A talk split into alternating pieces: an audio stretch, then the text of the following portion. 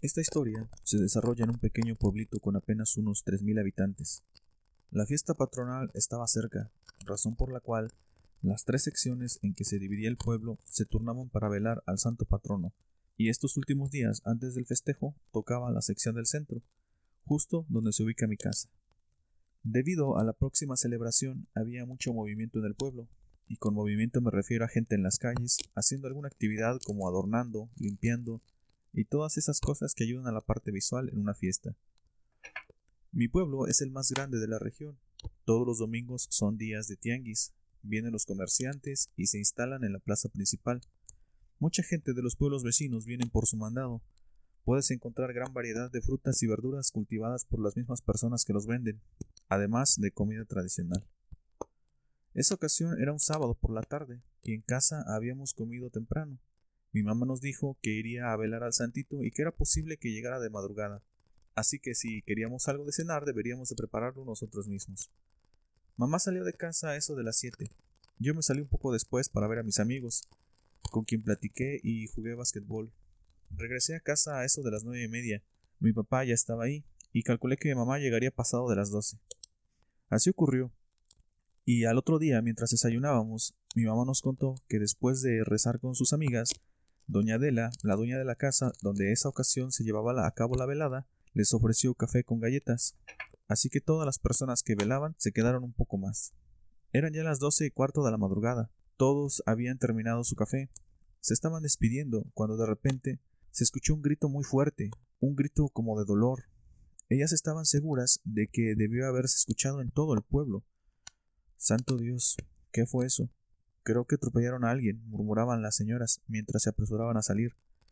Y es que la casa de doña Adela estaba a pie de carretera. Era lo más lógico de pensar un accidente.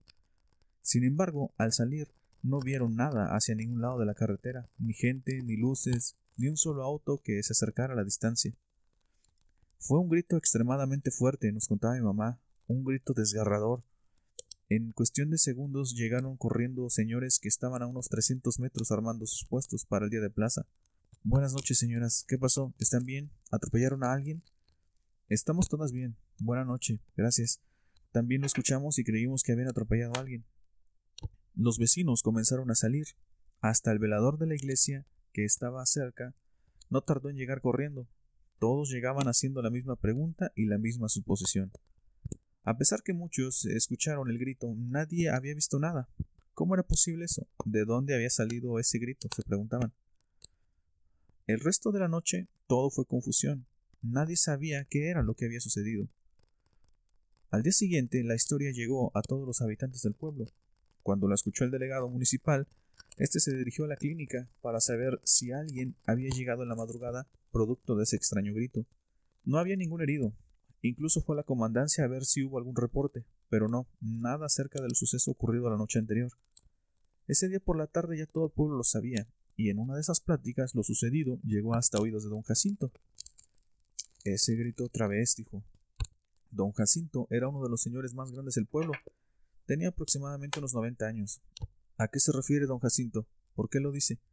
preguntó doña Gloria, una de las señoras que había estado la noche anterior velando y que ahora le contaba la historia. No es la primera vez que lo escucho. Hacía mucho tiempo que no pasaba. Desgraciadamente no augura nada bueno, señora, dijo don Jacinto, y continuó. Hace varios años se escuchó el mismo grito por tres noches seguidas, y después de ello tres personas murieron en los días consecutivos y en condiciones muy extrañas. Ojalá no sea como la vez anterior. Este relato de don Jacinto también llegó a oídos de todo el pueblo, y pronto todos los habitantes se vieron envueltos en una profunda paranoia. Todos comenzaron a sugestionarse, y el miedo comenzaba a rondar por las calles. En los pueblos pequeños y alejados existen muchas leyendas, creencias, temor a este tipo de situaciones que siempre terminan volviéndose reales. Al menos eso es lo que dicen por allá. Esa noche nuevamente tocó al barrio del centro la velada, pero esta vez había muy poco movimiento, muy pocas personas en las calles. Todos aguardaban en casa y esperaban que pasara lo mismo de la noche anterior.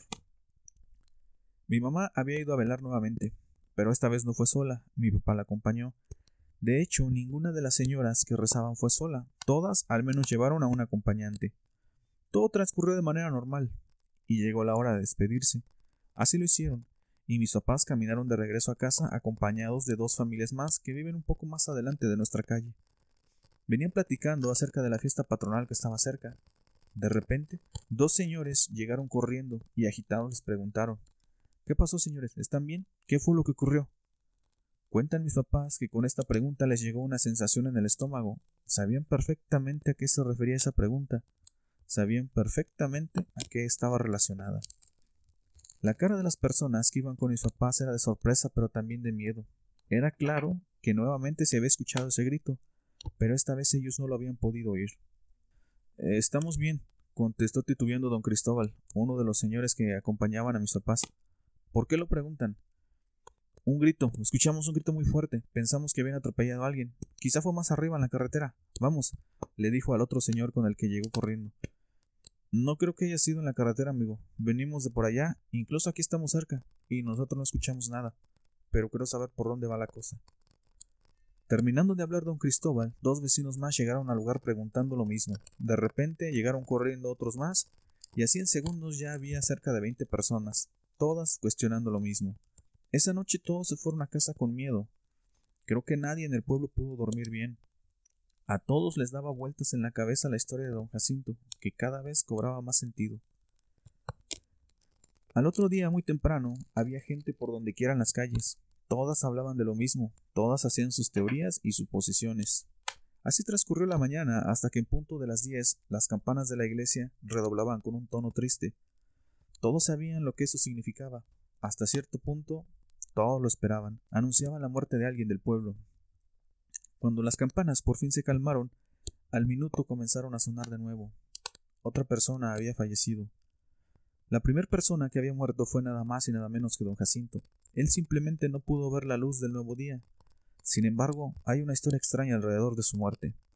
Cuenta su nieto, un joven de 15 años, que la noche anterior al deceso poco antes de las diez llegó a casa un señor vestido de negro y con sombrero. Daba la impresión de que este caballero era muy delgado y con un tono de piel muy claro. Dio las buenas noches y preguntó por su abuelo, y justo cuando iba a contestar salió don Jacinto. Parecía que él tampoco lo conocía, porque le preguntó al extraño qué era lo que se le ofrecía. Eso cambió cuando el visitante se acercó y le susurró algo. Acto seguido entró con su abuelo hasta la sala, donde estuvieron platicando por horas y bebiendo aguardiente. También cuenta su nieto que platicaban como si fueran grandes amigos y estuvieran recordando historias que habían vivido hace algún tiempo. Al ver que no había problema con la visita, el nieto se fue a dormir. El joven contó esta historia a los integrantes de su familia, pero nadie conocía a la persona que visitó la noche anterior a su abuelo. Ninguno de sus conocidos o amigos coincidía con la descripción. La segunda persona que falleció fue el plomero del pueblo, un señor de unos 40 años, fuerte, sin ningún problema de salud. Había caído de un tercer piso mientras trabajaba. Lo curioso de este caso es que don Jesús, como se llamaba en vida, no se encontraba haciendo reparaciones en la azotea de la casa, ni siquiera cerca de alguna ventana. Una persona del pueblo cuenta que vio justo el momento en que don Jesús cayó. Lo curioso del caso es que dice que la caída no fue producto de un accidente, que él fue quien dio un paso al vacío, pero antes de hacerlo se quedó por aproximadamente un minuto contemplando el horizonte. Quien lo vio también comenta que era casi como si no quisiera hacerlo. De hecho, jamás pensó que lo haría. Acto seguido, se lanzó. Desde ese entonces no se ha vuelto a escuchar el grito en el pueblo. Eso ya tiene seis años que ocurrió. Pronto iré a visitar a mis papás y trataré de investigar más acerca de ese grito, así como de las demás historias que cuentan en el pueblo. Les mando un abrazo a todos los que escuchan el relato y les pido que si alguien tiene una historia similar, por favor la comenten. Gracias por su atención.